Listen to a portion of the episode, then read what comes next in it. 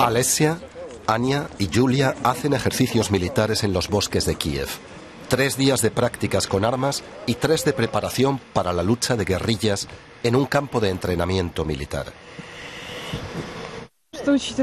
Con lo que está ocurriendo en nuestro país, podemos necesitarlo en cualquier momento. Tengo que saber cómo manejar un arma y disparar.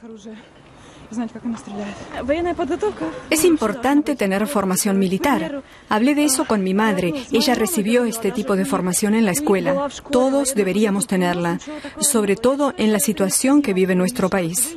Para nuestra generación la instrucción militar es indispensable. Quiero aprender a defender mi patria. Gnady Druchenko es jurista. Nos muestra los dormitorios mientras nos cuenta cómo decidió alquilar este campo junto a un amigo. Cada fin de semana albergan a 50 personas. Se financian mediante donaciones y una cuota de inscripción de 25 euros. No todos somos jóvenes y no todos somos Rambos. Pero cuando seamos un millón, no podrá con nosotros ni el ejército chino, menos aún las tropas de Putin.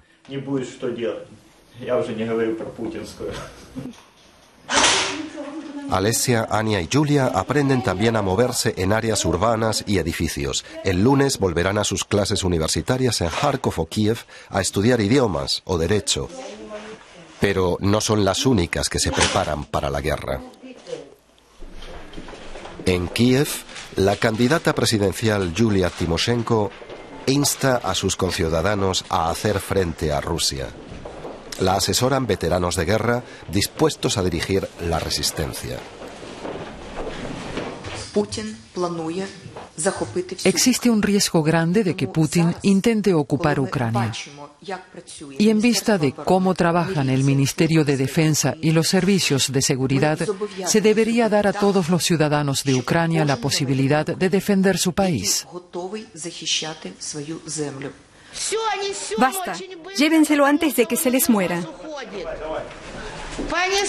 Correr para salvar al camarada herido trae dolorosos recuerdos a quienes participaron en el Maidán de Kiev en febrero. Entonces se sentían impotentes y desamparados ante los disparos. Ahora también ellos están armados y saben defenderse.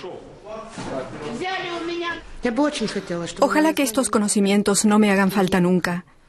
Pero creo que eso no es más que una ilusión a la vista de cómo se comporta Rusia. Ucrania quiere la paz, pero debe prepararse para la guerra. No son nacionalistas de extrema derecha, sino estudiantes, maestros, juristas, ciudadanos de a pie que se echan a tierra y aprenden a disparar. Las armas se alquilaron legalmente a un club privado de tiro de los alrededores. Jeff Kenny es padre de familia. Su cuarto hijo está a punto de nacer. Fue militar y ahora transmite sus conocimientos a otros. Están preparados, no tienen miedo. La mayoría son creyentes y no temen a la muerte.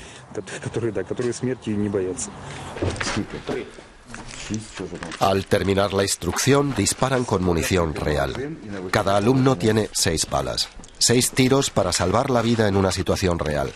Muchos empuñan un arma por primera vez. Más de 300 personas han pasado ya por este campo de entrenamiento y la lista de espera es larga están convencidos de que de este modo defienden los valores europeos y esperan que también Berlín y Bruselas lo interpreten así. Los vecinos polacos dicen, ya lo han entendido. Un amigo polaco me escribió, ustedes son la única nación europea que nos recuerda qué es la dignidad y la libertad y que está dispuesta a sufrir y a morir por ello. Mientras en Bruselas se discute la forma de los tomates. Están decididos a luchar por Ucrania. De momento les toca volver a casa y esperar, pero temen que su movilización sea inminente.